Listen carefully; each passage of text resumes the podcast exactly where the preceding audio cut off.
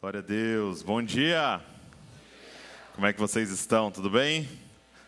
Tudo bem? Amém, né? A gente responde amém para todas as perguntas. Né? Que a gente é crente. Tudo bem? Amém. Seu nome? Amém. Muito bom. É... Bom dia para todo mundo que está conectado com a gente aí na família ON. Vamos aplaudir essa galera da família ON aí, tá com a gente. E até é, eu tenho sempre o, o chat aberto aqui para eu poder ver você e de alguma forma também é, é poder interagir com você que está online com a gente. E a, a Vivian, aqui no chat, falou: gente, vamos orar pelas famílias dos jovens da Jocum de Campo Grande.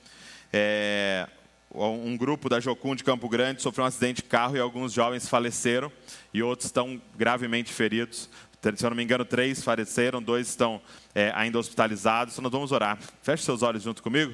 Pai, nós queremos nos colocar de pé hoje diante do teu trono em favor dessas famílias enlutadas e destes que ainda estão lá em recuperação, Pai, no hospital. Nós queremos clamar agora por uma intervenção divina naqueles que sobreviveram, Pai. Coloca as tuas mãos sobre eles agora, Senhor. Nós declaramos cura, nós repreendemos agora todo espírito de morte sobre a vida desses jovens, Pai, e que um grande testemunho seja contado de tudo isso para honra e glória do teu nome, Pai. Mas nós oramos também pelo teu Espírito Santo, Espírito Consolador, sobre essas famílias, Pai. Senhor, eu te peço que agora, Senhor, eles encontrem conforto no Senhor, Pai. Possam ser tocados, Senhor, por uma paz que excede todo entendimento, Pai. E que em tudo isso, Pai, o teu nome seja glorificado, Pai. Que o inferno seja envergonhado, Pai. Que esses jovens que estavam indo ali para ser treinados, para entregar a vida por ti, Pai. Seja uma semente, Pai. Uma semente, Senhor, que venha a dar muitos frutos, Senhor. Uma semente, Senhor, daqueles que têm fome e querem entregar a vida por ti, Senhor. Pai, eu te peço, glorifica o teu filho em tudo isso, Pai. No nome de Jesus, como igreja, nós oramos. Amém e amém. Glória a Deus. Família, nós vamos começar hoje uma nova série, ok? E Vai ter bastante coisa para a gente conversar. Nós vamos fazer algo diferente nesse mês. É, nós vamos falar sobre desenvolvendo os dons espirituais, ok? É, a Bíblia tem algumas listas de dons espirituais. Nós vamos trabalhar 1 Coríntios, capítulo número 12, tá? Pode até abrir aí. Primeira carta de Paulo aos Coríntios, capítulo de número 12. E nós vamos fazer o seguinte: todo esse mês nós vamos ter uma pregação diferente de manhã e à noite, ok? Então você que está aqui na nossa casa não é um convite para você vir à noite. É um convite para você assistir na sua casa, tá? Você ligar lá e poder acompanhar o momento da ministração ali para você é, poder ouvir sobre mais um dom espiritual. Nós vamos tentar cobrir aí sete dons espirituais. A lista tem nove, mas a gente vai tentar juntar. Nós vamos ter sete ministrações. Nós vamos juntar alguns. É, então hoje à noite o Fábio Coelho vai estar ministrando sobre discernimento de espírito ok? Discernimento de espírito. Eu vou, agora pela manhã, introduzir o assunto sobre o que são os dons espirituais, por que, que a gente busca os dons espirituais, para a gente entender biblicamente sobre esse assunto, ok? Então, Todo, todos os domingos, manhã e noite, ser, vão ser diferentes, ok? Então, para você acompanhar. Você que está online com a gente também acompanha. Ah, Douglas, à noite eu tenho um compromisso já, como eu não sabia, eu já marquei. Então, amanhã vai estar tá já no canal lá da família Zascope. Você acessa lá e você assiste para você saber de todos os dons espirituais aí que a gente vai conversar aqui, ok? Então, 1 Coríntios, capítulo número 12. Gente, hoje nós vamos bem na conversa aqui, tá?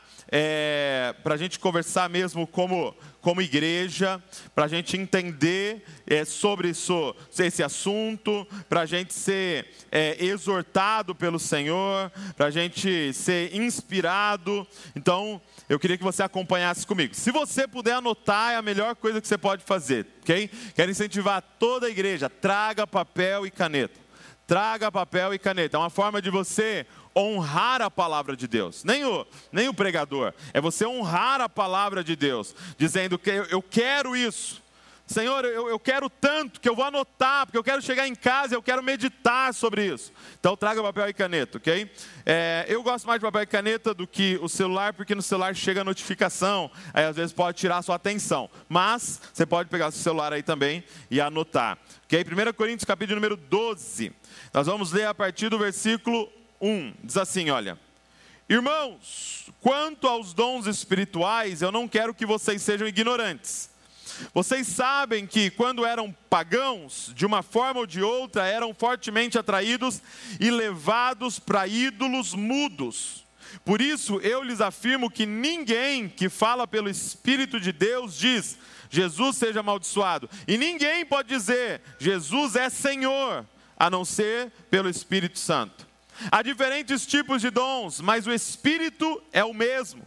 Há diferentes tipos de ministério, mas o Senhor é o mesmo. Há diferentes formas de atuação, mas é o mesmo Deus quem efetua tudo em todos. A cada um, porém, é dada a manifestação do Espírito, visando ao bem comum pelo Espírito, a um é dada a palavra de sabedoria, a outro, pelo mesmo Espírito, a palavra de conhecimento, a outro, fé, pelo mesmo Espírito, a outro, dons de curar, pelo único Espírito, a outro, pode, é, poder para operar milagres, a outro, profecia, a outro, discernimento de espíritos, a outro, variedade de línguas. E ainda a outro, interpretação de línguas. Todas essas coisas, porém, são realizadas pelo mesmo e único Espírito. A ele as e ele as distribui individualmente a cada um como quer. Pai, essa é a tua santa palavra e nós queremos hoje ser guiados em toda a verdade. Espírito Santo, venha sobre essa casa, venha sobre cada casa que está conectada com a gente agora e guia-nos em toda a verdade da tua palavra, Senhor. Nós queremos a verdade, Senhor. Nós queremos viver tudo que tem disponível para nós, Pai. Fala com a gente nessa manhã, ou qualquer momento que alguém assistir essa pregação, ouvir essa pregação gravada, Senhor, no nome de Jesus. Amém. Então nós vamos falar o que são os dons, por que existem os dons, por que nós não temos mais dos dons na igreja? Porque nós temos visto tão pouco, ok? E depois nós vamos falar como viver os dons, beleza? E aí depois nós vamos para casa almoçar. Glória a Deus. Vamos lá? O que são os dons? Vamos começar com o que são os dons. Então você viu aqui uma lista de nove dons que é dada pelo Espírito, ok? Palavra de sabedoria palavra de conhecimento, fé, dons de curar, operação de milagres, profecia, discernimento de espírito, variedade de línguas e interpretação de línguas, ok? Então aqui você tem uma lista de nove. Você tem outros textos com outras listas, ok? Mas eu quero é, nessa série a gente que a gente permaneça nessa lista de 1 Coríntios. A palavra dom é muito simples, ela significa presente. Presente, ok? Então é algo que é dado de graça. Então, quando eu chego para você no seu aniversário e falo, oh, parabéns, eu trouxe para você um presente e eu te dou algo que você não pagou, que você não vai pagar, aquilo ali é um dom, é um presente, tá? Então, primeira coisa muito importante, os dons são dados de graça, amém? Ninguém pagou um preço para ter o dom, amém? Ok. Hoje, gente, a ideia é a gente fundamentar. Então, cada coisa que eu for falando aqui na palavra, você vai guardando para você montar aí o fundamento, né? O alicerce do que são os dons. Então, vamos lá. O que, que, o que são os dons? Eu vou deixar essa definição aqui, ó. Os dons são ferramentas sobrenaturais dadas de graça pelo Espírito Santo para que possamos conhecer a Deus e fazê-lo conhecido em todo mundo. Ok? De novo. Os dons são ferramentas, ok? Sobrenaturais dadas de graça pelo Espírito Santo para que possamos conhecer a Deus e fazê-lo conhecido em todo o mundo. Amém? Então, são ferramentas sobrenaturais do Espírito Santo. Olha o que está escrito em 1 Coríntios 14, 12. Vai dois, dois capítulos para frente. 1 Coríntios 14, 12. Gente, nós vamos ler Bíblia hoje, amém? Então pega aí, pega a sua Bíblia aí.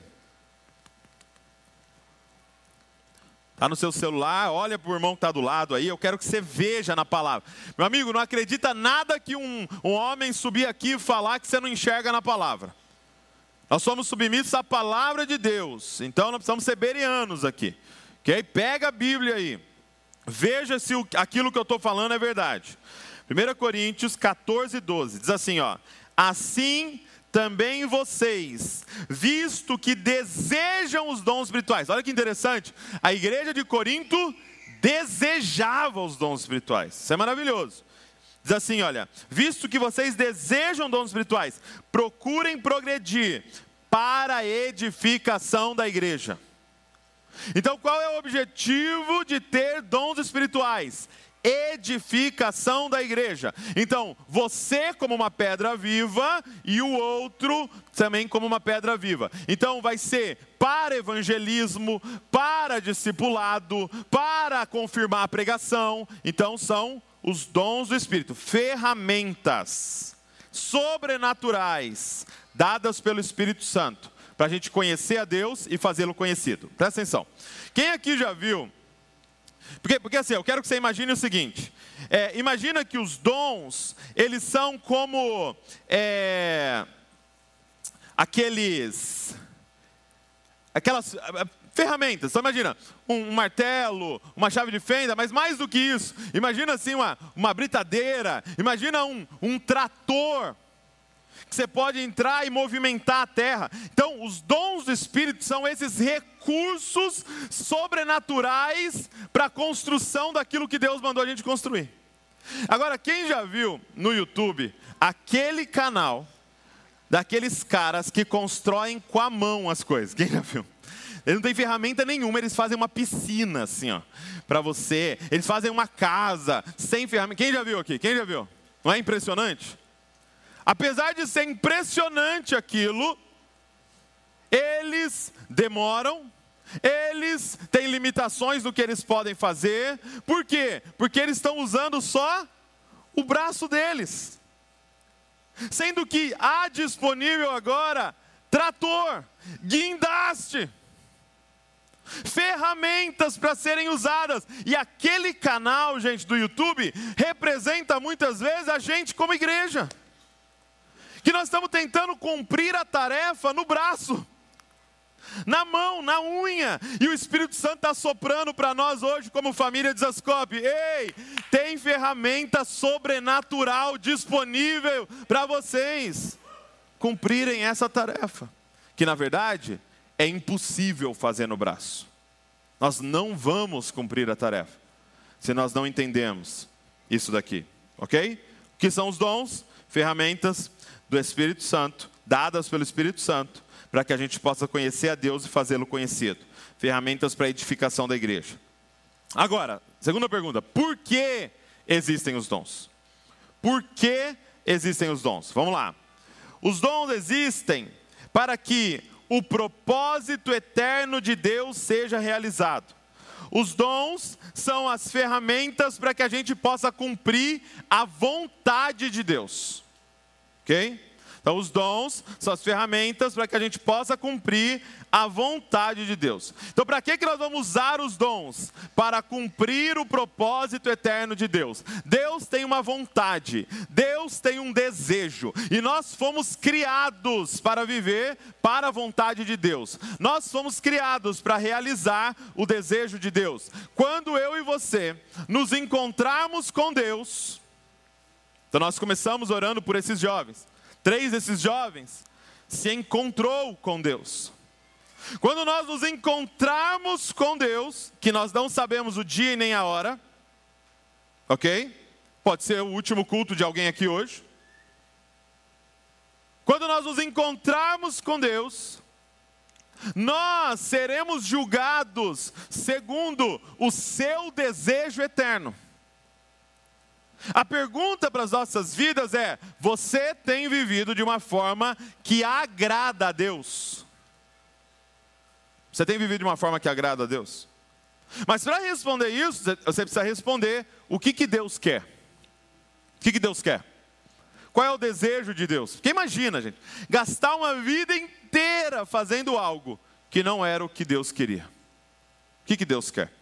Então, a pergunta é: qual é o propósito eterno de Deus?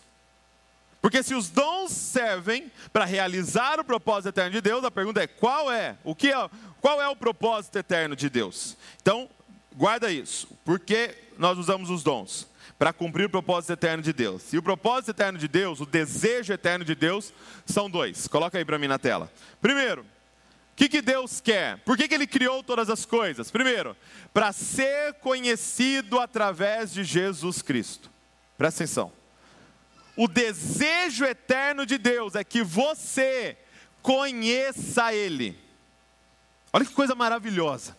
Para que Deus nos criou? Porque Deus é um Deus de relação e Ele queria ser conhecido por seus filhos, por suas criaturas. Você existe para conhecer a Deus. A vida eterna é conhecer a Deus e aquele a quem Ele enviou. Nós existimos para conhecer a Deus. Deixa eu te fazer uma pergunta. Qual revelação de Deus você teve nessa semana? O que, que você conheceu de Deus essa semana? O que, que Ele te mostrou sobre quem Ele é nessa semana? Deixa eu te fazer uma pergunta: o quanto você deseja conhecer a Deus? O quanto você está empenhado na tarefa de conhecer o seu Pai? Porque você existe para isso. Gente, tem que causar um grande temor no nosso coração quando a gente lê o Sermão da Montanha. E no final do Sermão da Montanha, o capítulo número 7, Jesus vai dizer o seguinte: naquele dia, muitos vão chegar diante de Deus e dizer o quê? Senhor, em teu nome profetizamos, em teu nome curamos enfermos, em teu nome fizemos ministério, em teu nome fizemos tudo. E ele vai dizer o quê? Afaste-te de mim, porque eu não te conheço. Qual é o desejo eterno de Deus?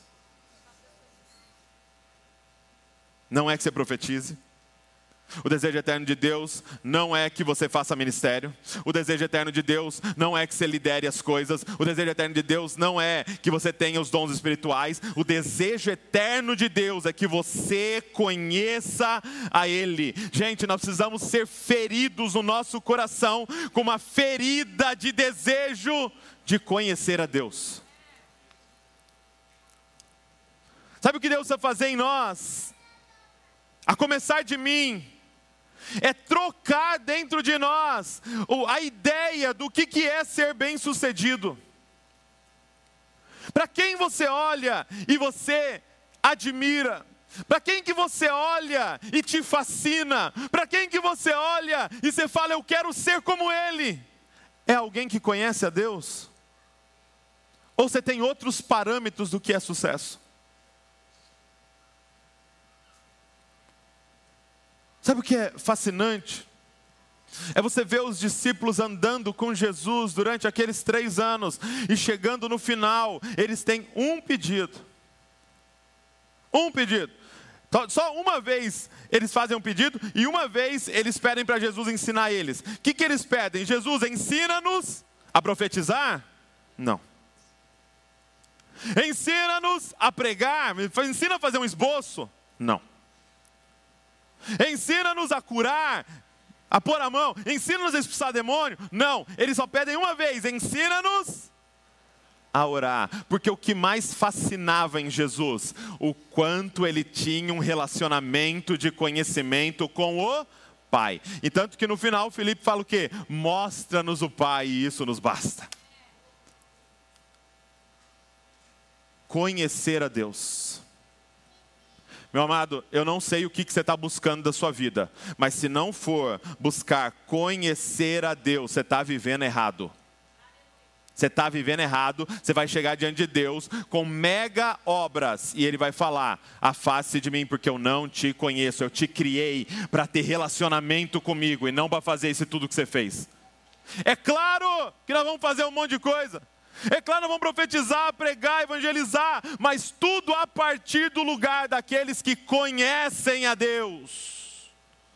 Tanto que o chamado para nós de Jesus, a vocação de Jesus para nós é: vocês serão as minhas testemunhas. Quem que é a testemunha, gente? Aquele que fala daquilo que viu.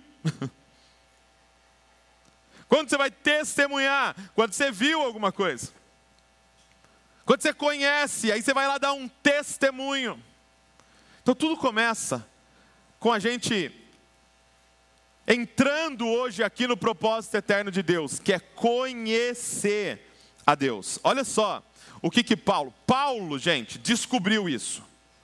Paulo descobriu esse mistério. E quando Paulo descobriu esse mistério, quando Jesus foi revelado para Paulo, ele parou tudo. Ele mudou a vida dele inteira. Ele mudou o rumo da história dele. Olha o que ele escreve em Filipenses, capítulo de número 3, verso 7. Mas o que para mim era lucro, passei a considerar como perda. Ó, inverteu. Quem eu achava top, para mim é um perdedor hoje. Quem eu achava um perdedor, para mim é para quem eu estou olhando. Por quê? Porque algo me foi revelado que mudou tudo na minha vida mudou o rumo da minha história. Mas o que para mim era lucro, passei a considerar como perda por causa de Cristo. Mais do que isso, considero tudo como perda comparado com a suprema grandeza do conhecimento de Cristo Jesus, meu Senhor. Por quem perdi todas as coisas, eu as considero como esterco para poder ganhar Cristo e ser encontrado nele, não tendo a minha própria justiça que procede da lei, mas a que vem mediante a fé em Cristo, a justiça que procede de Deus e se baseia na fé. Quero conhecer a Cristo. Ah. Quero conhecer a Cristo. Nós estamos falando de um cara cheio de méritos nós estamos falando de um cara de pedigree espiritual. Nós estamos falando de um cara formado na melhor universidade da época. E ele está dizendo para você assim: eu entendi, eu considero, comparado ao que eu achei, tudo vira esterco. Você achou? Você achou? E ele termina assim, ó quero conhecer Cristo, o poder da Sua ressurreição e participar em seus sofrimentos, tornando-me como Ele em Sua morte. Que aí é o segundo desejo de Deus, que é consequência do primeiro. Primeiro, eu quero conhecer a Deus, e isso vai ser através de Cristo. Gente, Deus quer. É, é, sabe aonde fica claro o desejo de Deus de ser conhecido? Na cruz. Porque eu não sei se você sabe, mas as imagens que nós temos da cruz, elas têm uma coisa falsa. Elas cobrem a nudez de Jesus. Ele foi crucificado completamente nu. Deus crucificado, de braços abertos. Tem uma posição mais vulnerável do que essa? E completamente nu dizendo para nós: Eu quero ser completamente conhecido por vocês. Está aqui eu por inteiro. Está aqui eu numa posição de vulnerabilidade, no sentido de você pode rejeitá-lo. Está aqui eu, completamente exposto, dizendo: Eu quero ser conhecido, eu quero te dar o maior tesouro que existe. E sabe o que é maravilhoso para mim disso? É que não importa onde você nasceu, não importa quão rica é sua família, não importa o seu pedigree, nem que faculdade você foi, porque tem um monte de vozinha analfabeta que é muito que conhece muito mais a Deus do que vários doutores. Sim ou não? Sim ou não? Talvez é uma das suas avós. Porque aqui não tem os méritos desse mundo, tem aquele que teve os olhos abertos e viu então eu quero dizer para você qual que é o desejo de Deus. Qual que é o desejo de Deus? que você conheça Ele, que você conheça. Por que, que a gente está de terça-feira aqui, gente, cantando, intercedendo e repetindo 300 vezes: Deus é bom, Deus é bom, Deus é bom. Vamos achar 200 formas de falar Deus é bom, por quê? Até entrar em nós esse atributo de Deus, Ele é bom. Aí semana que vem, Deus é amor, Deus é amor, Deus é amor, Ele te ama, você é amado, até entrar, porque nós queremos conhecer a Deus, nós não queremos usar Deus. Mas aí o segundo, quando eu começo a conhecê-lo, vai acontecer o segundo. Ele quer formar um povo parecido com Jesus. Quando eu começo a conhecê-lo e a contemplá-lo, estar fascinado por ele, eu vou começar a me parecer com ele. Eu vou começar a cada dia mais parecer com Ele. Qual é o desejo de Deus? Se relacionar com a gente, para a gente poder conhecê-lo e ser transformado de glória em glória à imagem dEle. E agora você andando por aí é uma revelação de quem Deus é. E aí você pode dizer como Jesus, ó, quem, quem olha para mim, vê o Pai. Você vai se tornar uma revelação de Deus a forma que você se comporta, a forma que você fala, a forma que você se veste, a forma que você gasta seu dinheiro, a forma que você é, é, é, é, reage ao conflito, a forma que você perdoa, é uma revelação do Pai. Quem olha para você vê seu Pai. Quem olha para você vê pelo que, que você é completamente fascinado. Porque você vai sempre se tornar parecido com aquilo que você contempla. Então entenda, os dons espirituais servem para que o propósito eterno de Deus seja realizado. Os dons são as ferramentas que nós podemos usar para viver a vontade de Deus. Conhecer a Ele e fazê-lo conhecido. Conhecer a Ele e se parecer cada dia mais com Ele. Amém? Ok. Glória a Deus. Agora a pergunta é a seguinte: por que nós não temos mais dos dons nas igrejas? Por que, que nós não temos mais, e acho que é para a gente ser justo, dos dons nessa comunidade, nessa expressão da igreja? Não vou nem falar das outras, vamos falar da gente. Por que, que nós não temos mais? Não significa que não tem nada, ok? Mas por que, que nós não temos mais? E é isso que nós vamos conversar. Coloca o cinto de segurança aí. Que Deus vai falar com a gente agora. Por que, que nós não temos mais os dons? Primeiro, ignorância. Ok? Primeira coisa é ignorância. É, olha o verso de número 1, né? Nós estamos aqui em 1 Coríntios, capítulo número 12. Olha o verso de número 1. Irmãos, não quero que vocês sejam ignorantes a respeito dos dons espirituais.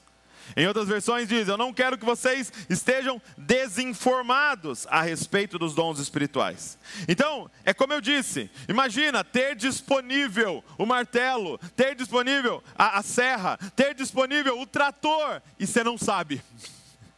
E você está tentando fazer no braço, você não, porque, porque você não sabe que tudo isso está disponível, porque você não sabe como operar nos dons, uma coisa que nos ensinaram errado é que é complicado essa parte. Dons espirituais, uma coisa complicada. E é uma coisa é, especial para pessoas especiais.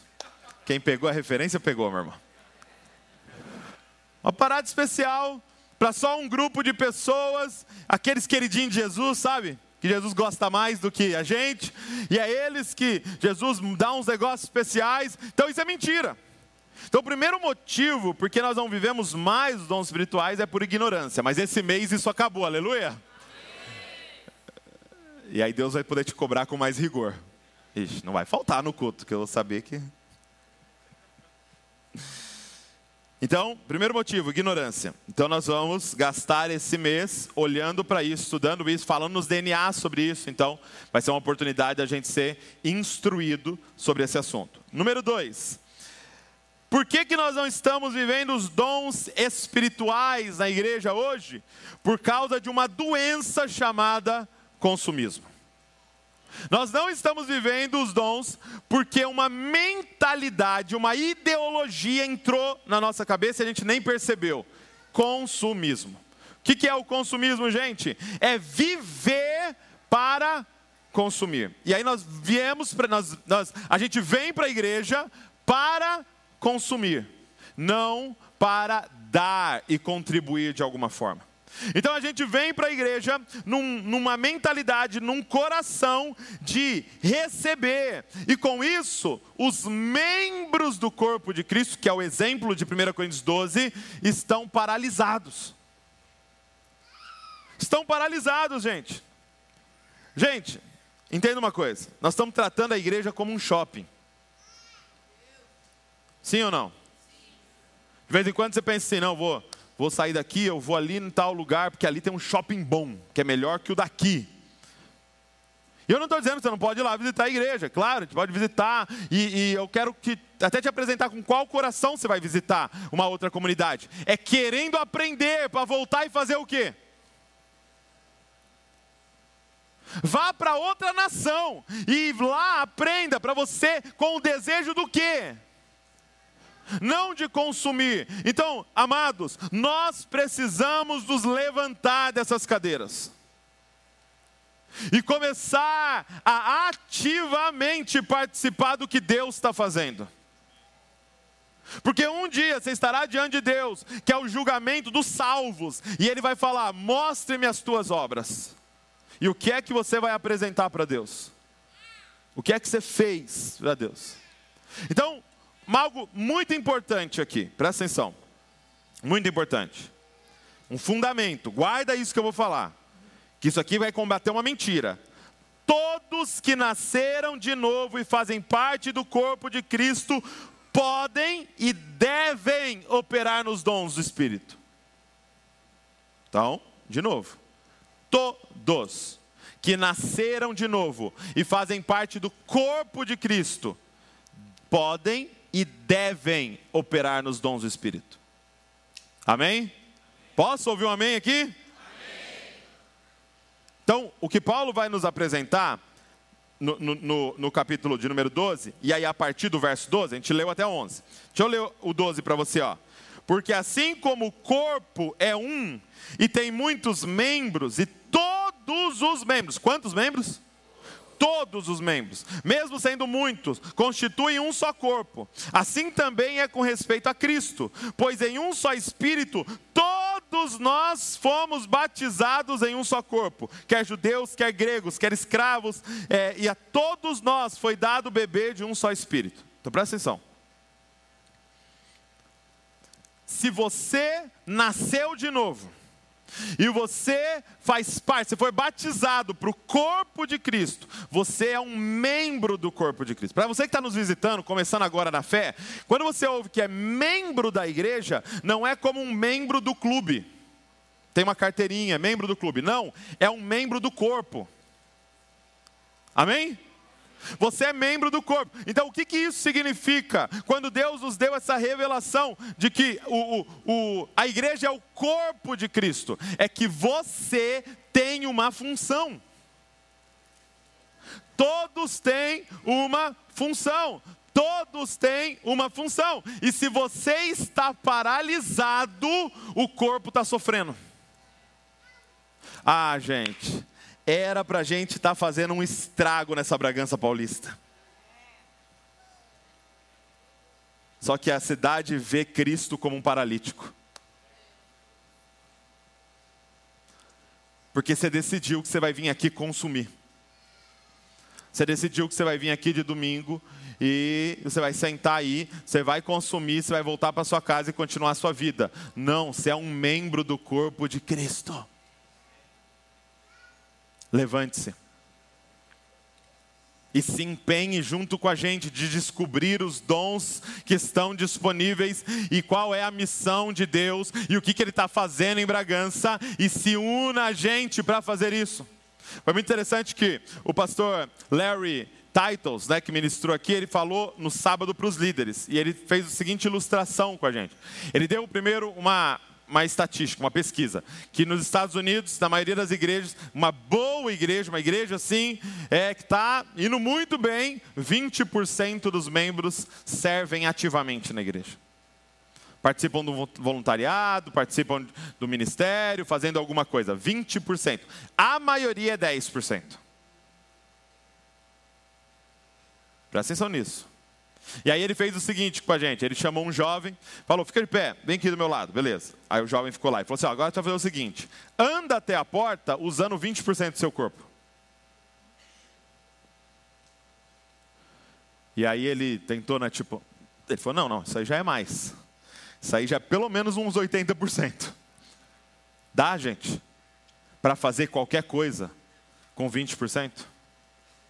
Qual é o lance? Os 20% vão morrer tentando fazer? E nós não vamos cumprir a tarefa se você não se levantar. Então posso ser assim, ó, com todo o amor do mundo, amor pastoral. Ou você se levanta e começa a fazer alguma coisa com a gente, ou por favor, dá o espaço para alguém. Dá o espaço para alguém, porque assistir pregação dá para fazer no YouTube.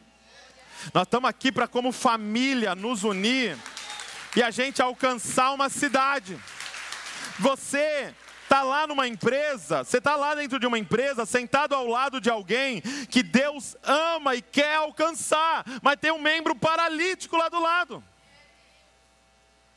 que não abre a boca para falar do Evangelho. E a bola está quicando, porque todo dia a menina fala: estou com dor de cabeça, estou com dor de cabeça. bola quicando. E está disponível. Então, assim, já vou quebrar uma mentira. Essa desculpa você não tem mais. Todos têm um ministério. Todos, e não necessariamente aqui dentro. Muitos, e a maioria, é lá fora. Mas é operar também nos dons que estão disponíveis para a gente. Do que, Douglas? Conhecer a Deus e fazê-lo conhecido. Entrar no quarto, fechar a porta, conhecer ao Pai, abrir a porta e fazê-lo conhecido em todo mundo. Essa é a nossa vida. Aí Deus se disfarçou de alguma coisa, de, de advogado, de dentista, de pedreiro, de eletricista, de, de manicure, de, de é, corretor imobiliário. Deus se disfarçou de alguma coisa, mas você está indo lá para quê? Revelar Jesus. Então, nós vamos nos levantar. Nos levantar. Então, segunda coisa, por que, que nós não estamos vivendo os dons? Por causa do consumismo. Número 3. Por que nós não estamos vivendo os dons na igreja? Por causa do formato de igreja que nós temos. Esse formato de igreja não nos permite viver os dons. Se eu recebo 500 pessoas em um prédio, sento elas num, num, formato de auditório, pouquíssimas pessoas vão subir aqui e operar no dom. Quem está entendendo? E vários vão então assistir. É por isso que nós estamos todas as semanas dizendo: vão para as casas, vão para as casas. Não, não, vou te obrigar, vou fechar o prédio e você vai para casa. É por isso que nós estamos fazendo isso. Ah, não, é que eles querem fazer uma gracinha. Não, é porque não dá para viver o que está dizendo aqui se a gente não for para um ambiente onde todos podem operar nos dons. Quem tem louvor, trouxe louvor. Quem tem uma profecia, trouxe a profecia. Quem tem um ato de serviço e misericórdia, trouxe isso. Quem tem e que todo mundo pode trazer algo para a mesa. É nas casas. Então eu quero mais uma vez convocar você para estar tá nas igrejas caseiras junto com a gente, misturando vida, sendo discipulado e operando nos dons. Você vai poder falar, gente, essa semana Deus falou um negócio comigo. E aí você vai poder tocar aquelas pessoas com aquilo que Deus falou com você que se a gente tentasse fazer aqui não daria, não, não, não seria possível. É muitas pessoas e vários que nem fazem parte do corpo de Cristo, então não tem nem como dar um microfone na mão de uma pessoa. Então, lá naquele ambiente, a gente pode operar nos dons. Nós vamos errar, nós vamos acertar, mas é um ambiente seguro para isso. Número 4. Por que, que a igreja não está operando nos dons? Falta de fome por Deus. Esse mal, essa a fome por Deus vai fazer a gente querer mais de Deus para a gente e para aqueles que estão ao nosso redor. Essa falta de fome faz a gente estagnar e dizer: tá bom, ah, tá legal, estou satisfeito, é, eu estou salvo, eu, eu vou para o céu, estou salvo. É, é, é pela graça, você crê em Jesus. Ah, não, eu creio, então tá tudo bem. Aí você quer que alguém chancele, está tudo bem. Ah, então não preciso fazer mais nada. Só que tem mais. Meu amigo, John Piper diz o seguinte: o problema da humanidade não é buscar prazer, o problema da humanidade é se contentar com muito pouco. Se ao invés de você buscar prazer, você é, é, entender que você tem acesso ao que criou todo o prazer.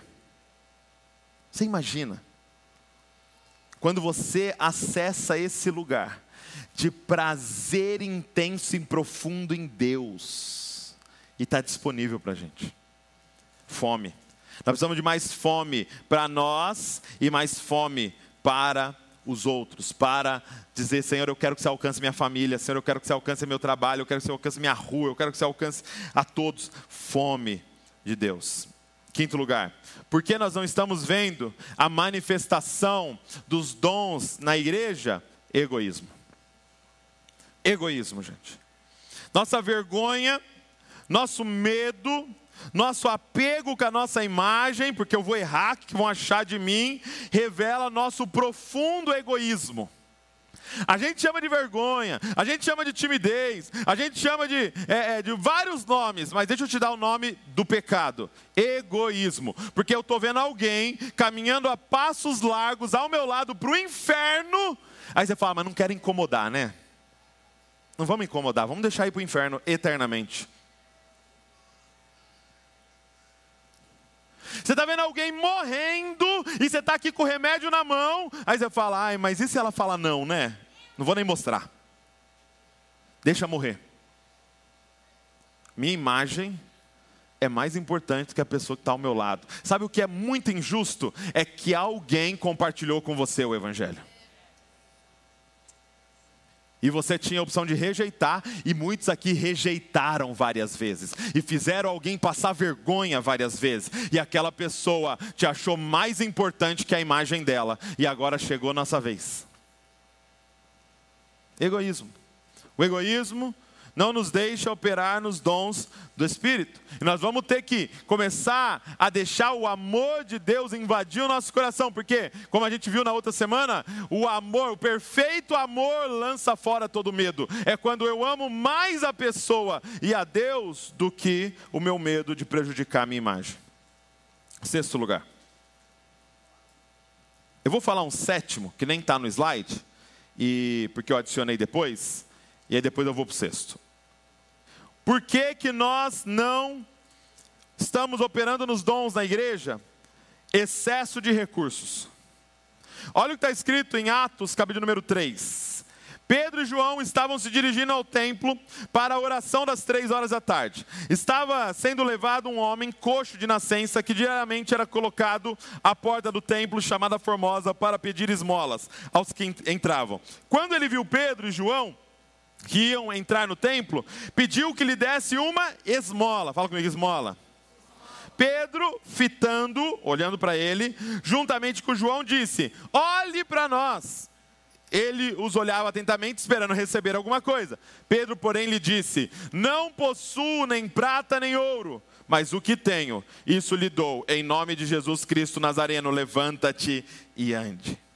E pegando na mão direita do homem, ajudou a se levantar. Imediatamente os seus pés e tornozelos se firmaram, e dando um salto, ficou de pé. Começou a andar e entrou com eles no templo, pulando e louvando a Deus. Todo o povo viu o homem andando e louvando a Deus. Presta atenção nisso. Pedro está diante de um homem paralítico, é, é, coxo, né, que não andava precisava de ajuda para ir até ali, ficava ali pedindo esmola, e o homem fala para eles: Me dá uma esmola. E aí Pedro diz essa frase: Não temos ouro nem prata, mas o que eu tenho, eu te dou. Levanta e anda. Eu não tenho recursos humanos para resolver seu problema, mas eu tenho o Espírito Santo na minha vida, e isso eu vou te dar. Um dia eu ouvi uma história, eu não sei se ela é verdade, mas ela ilustra bem o que eu estou dizendo. De um homem que foi visitar Roma e, e visitar as grandes igrejas de Roma naquela época, né, de, de, toda aquela suntuosidade, daqueles prédios maravilhosos. E ele fazendo um tour, é, alguém que liderava lá disse assim: Olha só, hoje nós podemos dizer, temos prata e ouro. E aí o homem diz: então talvez seja por isso que paralítico não está andando mais.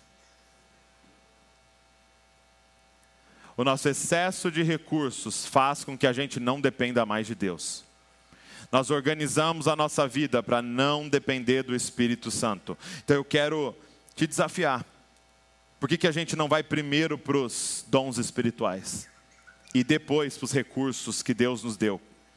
Não estou dizendo, pelo amor de Deus, não estou dizendo ninguém aqui não vá ao médico, não tome remédio, não, é, é, não organize as suas finanças, nada disso. Mas por que, que a gente não depende primeiro aqui do Espírito Santo de Deus, antes de ir ao médico? Por que, que a gente não para e ora, e busca, e clama? Nós vamos começar a ver os dons espirituais sendo espalhados na igreja, e você vai ver Deus usando a sua vida.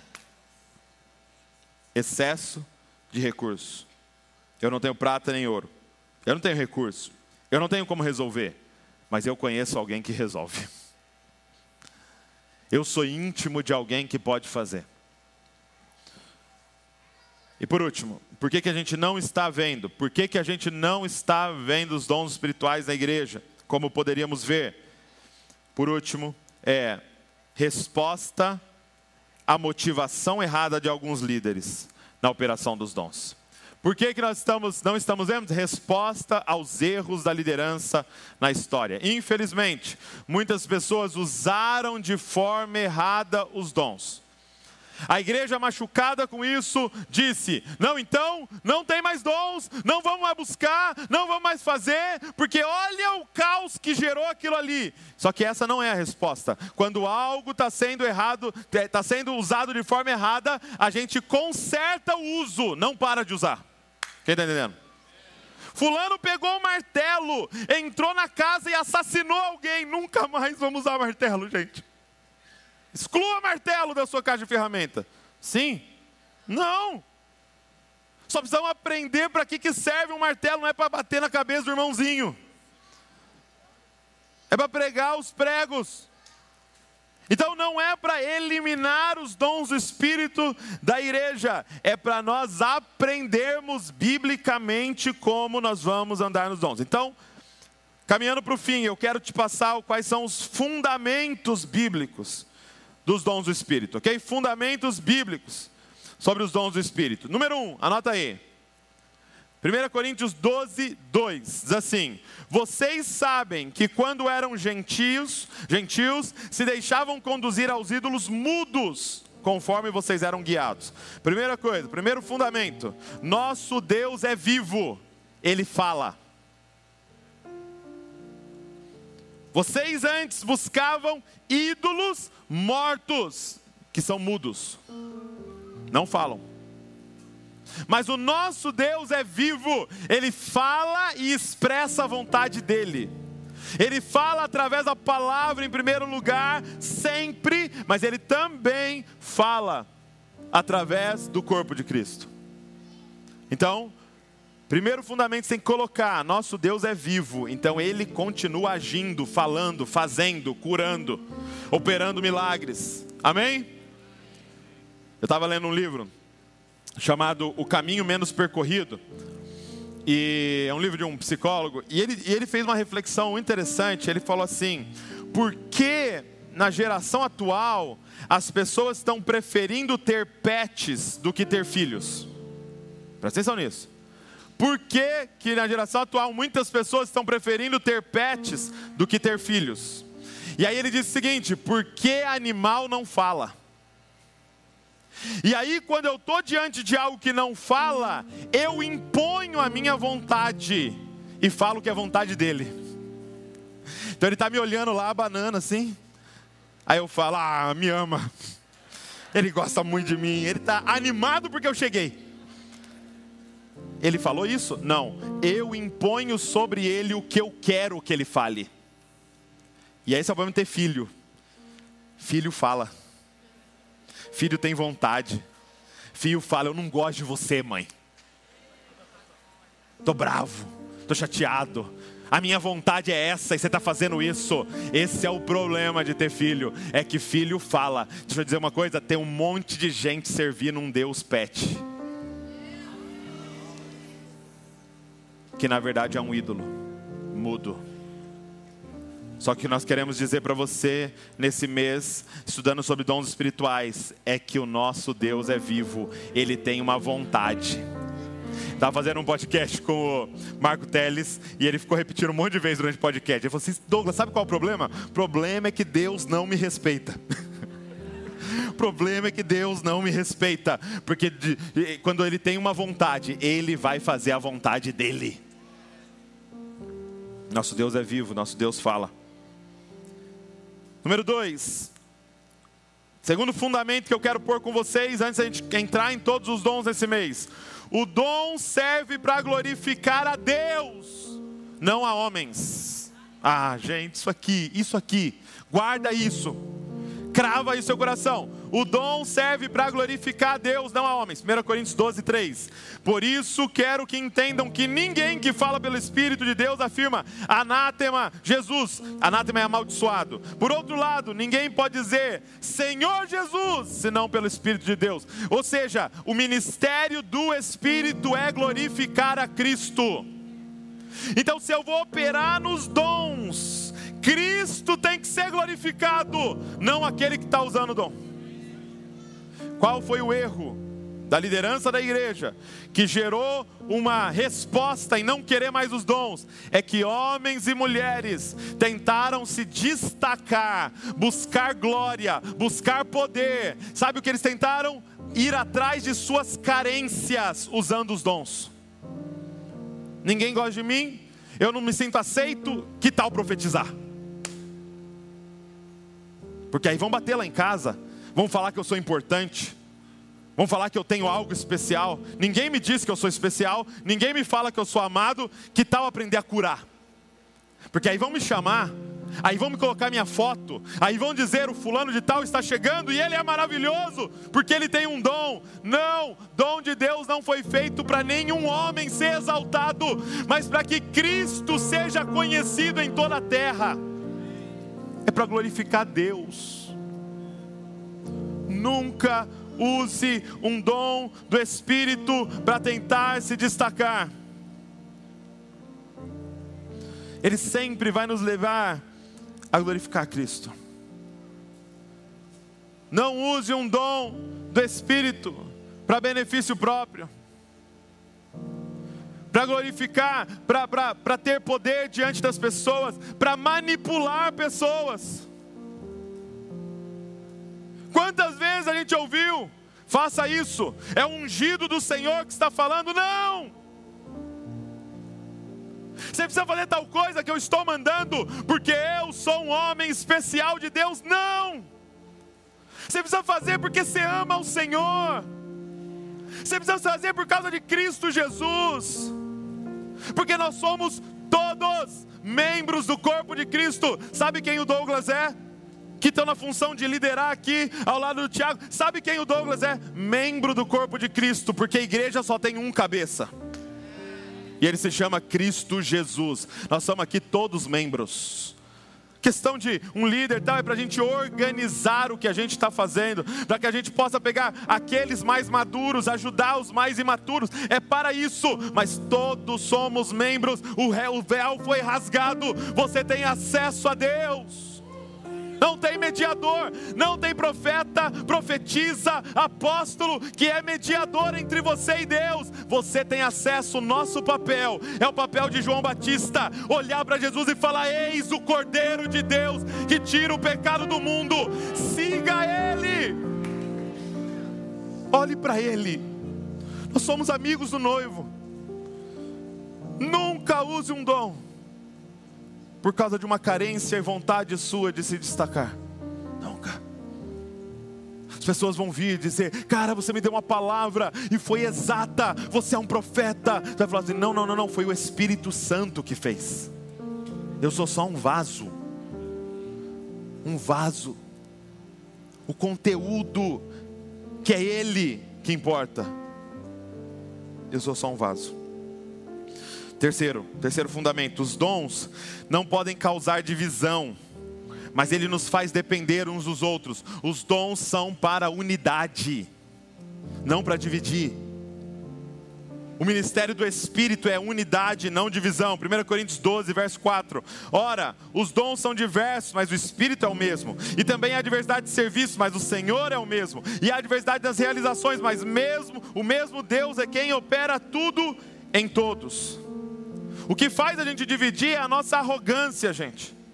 A nossa arrogância pode fazer a gente desprezar ou menosprezar o dom do Espírito na vida da outra pessoa. Entenda uma coisa: Deus não entrega tudo para uma pessoa, para que a gente dependa um do outro. Por quê? Todos os dons são disponíveis. Por que, que uns operam mais nesse, outros operam? Por que, que às vezes alguém vai lá orar e não é curado, mas o outro põe a mão e é curado? Deus prefere esse? Não, é que Deus quer que a gente dependa um do outro. Cada dia é um que traz algo para a mesa. Cada dia o Espírito escolhe usar alguém. Para quê? Para a gente não saber e ter que valorizar todos os membros do corpo de Cristo, aguardando que o Espírito pode tomar qualquer um a qualquer momento. Quem está entendendo, gente? Ele vai gerar unidade. Muito importante sobre os dons do Espírito. Número 4, anota aí. Os dons são do Espírito, não nossos. Caso você não viu no português, é os dons do Espírito Santo. Não os dons do Douglas, os dons da fulana, é os dons do Espírito. Então, quem é o dono dos dons. Olha 1 Coríntios 12, 7. A manifestação do Espírito é concedida a cada um visando um fim proveitoso. 1 Coríntios 12, 11. Mas um só é não, mas um só e o mesmo Espírito realiza todas. Quem realiza todas as coisas? O mesmo Espírito realiza todas as coisas, distribuindo-as a cada um, individualmente como ele quer. Se o dom é do Espírito, guarda o que eu vou falar. Não tem como eu marcar horário para ele fazer as coisas. Porque o dom é de quem? Do Espírito, e ele faz a hora que ele quer e da forma que ele quer. Então não tem como eu marcar horário dizendo venha, porque vai ser a noite de tal realização do dom do Espírito. Não tem como. Porque nós vamos passar vergonha aqui, e para não passar vergonha, nós vamos ser tentados a começar a fingir que está acontecendo o que não está acontecendo. Porque o dom é de quem? Do Espírito. E ele faz na hora que ele quer. E da forma que ele quer. Porque ele é soberano. Então nós somos chamados para amar as pessoas e desejar que Ele faça, mas Ele vai fazer se Ele quiser. Se Ele quiser. Os dons são do Espírito, não meus. E é muito doido, porque os dons são como um presente. Você conseguiu um, um presente aí? Ai que lindo, obrigado, Soraya. A Soraya me deu um presente. Então imagina, você recebendo um presente que do brechó da rua então imagina, o Espírito Santo vem e te dá naquele dia ali, naquele momento, um dom, um presente. Você recebeu aqui, ó, está com ele na mão. Então qual é a tentação? É eu achar que o presente é de quem? É meu. Ó, meu presente. Sou top, tem esse presente. Não. Quando você recebeu um dom, qual é a primeira coisa que tem que fazer? Olhar a etiqueta. Para ver para quem é para você entregar. Presta atenção nisso. Quando Deus derrama um dom sobre nós, não é naquele momento uma revelação de que Ele nos ama, é a revelação de que Ele ama alguém que está na sala.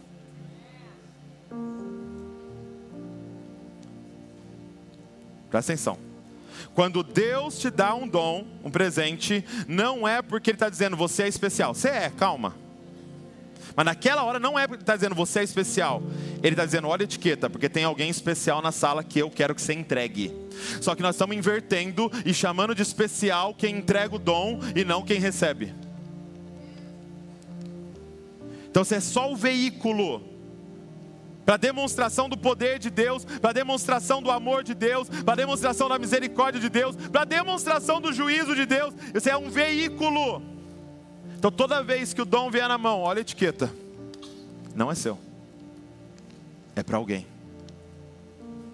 Mateus capítulo número 4. Qual é a tentação de Jesus? O diabo aparece 40 dias de jejum Jesus estava, muita fome. Jesus, o diabo aparece e fala assim: ó, transforma essas pedras em pães. Gente, tinha passado 40 dias, tinha acabado o jejum. É, ele ia transformar a pedra em pão. Não é rouba uma padaria. Não é tira o pão dessa criança. É transforma pedras em pães. Qual era a tentação? Usar o poder para benefício próprio. E Jesus não faz. Jesus não resolve a própria fome com o poder de Deus, porque poder de Deus não serve para mim, serve para o outro. É como se Jesus estivesse dizendo: calma, diabo, eu vou estar num lugar deserto, diante de uma multidão e vou fazer aparecer pãozinho, mas não vai ser para mim, vai ser por causa da fome deles. Toda vez que você acessar o dom, olha a etiqueta e entrega de forma simples e singela. Os dons são do Espírito, não meus. Agora, como viver os dons, para a gente encerrar. Como viver os dons? É, eu vou inverter, tá? Coloca o último primeiro. 1 Coríntios 12, 31 diz assim: olha, entretanto procurem com zelo os melhores dons. Entretanto, então como é que ele termina 1 Coríntios 12? Entretanto, pro, procurem com zelo os melhores dons. Outras versões diz: busquem com dedicação os melhores dons. Então, para a gente ter os dons, a gente vai ter que buscar. Então, a questão é: para ter os dons é necessário querer, mas nossa vontade é revelada na nossa ação de buscar. Então, para ter os dons, nós vamos querer os dons. E o querer não é só eu falar, quem quer os dons? Não. É, amanhã, o que você vai fazer amanhã? Revela se quer ou não. Já viu gente falando assim? Eu quero emagrecer, eu quero emagrecer. E ela sai daqui e vai almoçar onde? E qual que é o tamanho do prato dela? Minha pergunta é: ela quer? Não. Você está se enganando o que você quer. Você quer comer. Porque querer não é uma fala que eu, que eu tenho, é uma atitude que eu tenho. Então é quem quer os dons, é quem vai buscar os dons. E eu deixa eu ler um texto de, de Jesus ensinando sobre isso para a gente. Olha isso que lindo, Lucas 11 verso número 5. Jesus disse ainda: Se um de vocês tiver um amigo e for procurá-lo à meia-noite, que horas? Meia-noite, dizendo: Amigo, me empresta três pães, porque outro amigo meu chegou de viagem e eu não tenho nada para lhe oferecer. Então, meia-noite, ele está na casa de alguém, tentando pegar pão para entregar para o outro amigo. Tem alguém com fome na casa dele, então ele está meia-noite tentando arrumar recursos para alimentar um amigo. Deixe-me em paz, a porta já está fechada e eu e meus filhos já estamos deitados. Não posso me levantar para lhe dar os pães. Digo a vocês que se ele não se levantar para dar esses pães, por ser seu amigo, ele o fará por causa do incômodo e lhe dará tudo o que tiver necessidade. Por isso digo a vocês: peçam e lhes será dado, busquem e acharão, batam e a porta será aberta para vocês, pois todo o que pede recebe, o que busca encontra. Aquele quem bate, a porta lhe será aberta. Quem de vocês, sendo um pai, daria uma cobra ao filho que lhe, que lhe, pede um peixe? Ou daria um escorpião ao filho que lhe pede um ovo? Ora, se vocês são maus e sabem dar coisas boas aos seus filhos, quanto mais o Pai Celeste dará o Espírito Santo aos que lhe pedirem. Então a gente usa esse texto para ficar pedindo coisas materiais. Ele está dizendo: deixa eu ensinar vocês a ser mais ambicioso. Pede o Espírito Santo. Só que aqui ele está falando sobre buscar, ele está falando de meia-noite, fazer uma caminhada, ir na casa de alguém, ficar batendo na porta, a pessoa falar não, te rejeitar e você bater de novo e ficar insistindo. Não, eu sei, eu sei que eu estou sendo importuno, eu sei que vocês já estão dormindo, mas levanta, eu preciso desesperadamente do que eu estou pedindo. E o que, que é que ele está pedindo? O Espírito Santo. Agora eu te pergunto, e para quem? O desespero do cara que não é nem para ele, é para um amigo. Ele está nos dizendo: busque, busque com zelo os melhores dons, porque para edificar as pessoas ao seu redor, a sua família precisa ser alcançada, os seus primos precisam entrar no reino de Deus, Bragança precisa ser tocada, cada cidade que está aqui representada com a gente online precisa ser alcançada. Então vai e busque, gente, precisa queimar no nosso coração um desejo que Jesus seja conhecido em toda a terra. Então busque busque diligentemente. É isso que nós vamos fazer esse mês. Mas em segundo lugar, para gente encerrar, o combustível dos dons espirituais é o amor. Ele diz assim, então, no verso 31, encerrando o capítulo 12: Entretanto, procurem com zelo os melhores dons, e eu passo a mostrar-lhes um caminho ainda mais excelente. E aí começa 1 Coríntios 13. E é muito lindo 1 Coríntios 13, que ele vai falar exatamente sobre os dons, que é a continuação. Ele diz assim: olha, 1 Coríntios capítulo 13. Ainda que eu fale a língua dos homens e dos anjos, se não tiver amor, serei como sino que ressoa, ou como um prato que retine. Ainda que eu tenha o dom de profecia, e saiba todos os mistérios e todo o conhecimento, e tenha uma fé capaz de mover montanhas, se não tiver amor, nada serei. Ainda que eu dê aos pobres tudo o que eu possuo, entregue o meu corpo para ser queimado, se não tiver amor, nada disso valerá. Nessa primeira pregação eu não queria falar para você sobre os dons. Eu queria falar para você qual é o coração de alguém, de uma igreja, de um grupo que vai buscar os dons espirituais. A nossa motivação tem que ser o amor, o amor a Deus e o amor ao próximo. É por isso que nós vamos diligentemente nesse mês e nos meses seguintes dizer: Senhor, nos permita operar nos dons do Espírito então eu queria orar com você. E a minha oração agora vai ser: encha-nos de amor. Encha-nos de amor, amor pelo noivo e amor para edificação da igreja. Encha-nos de amor, Senhor. Tira-nos desse comodismo maldito, desse consumismo destruidor. Tira-nos dessa mornidão podre. Tira-nos, Senhor, e coloca-nos no lugar de realizar o seu desejo eterno.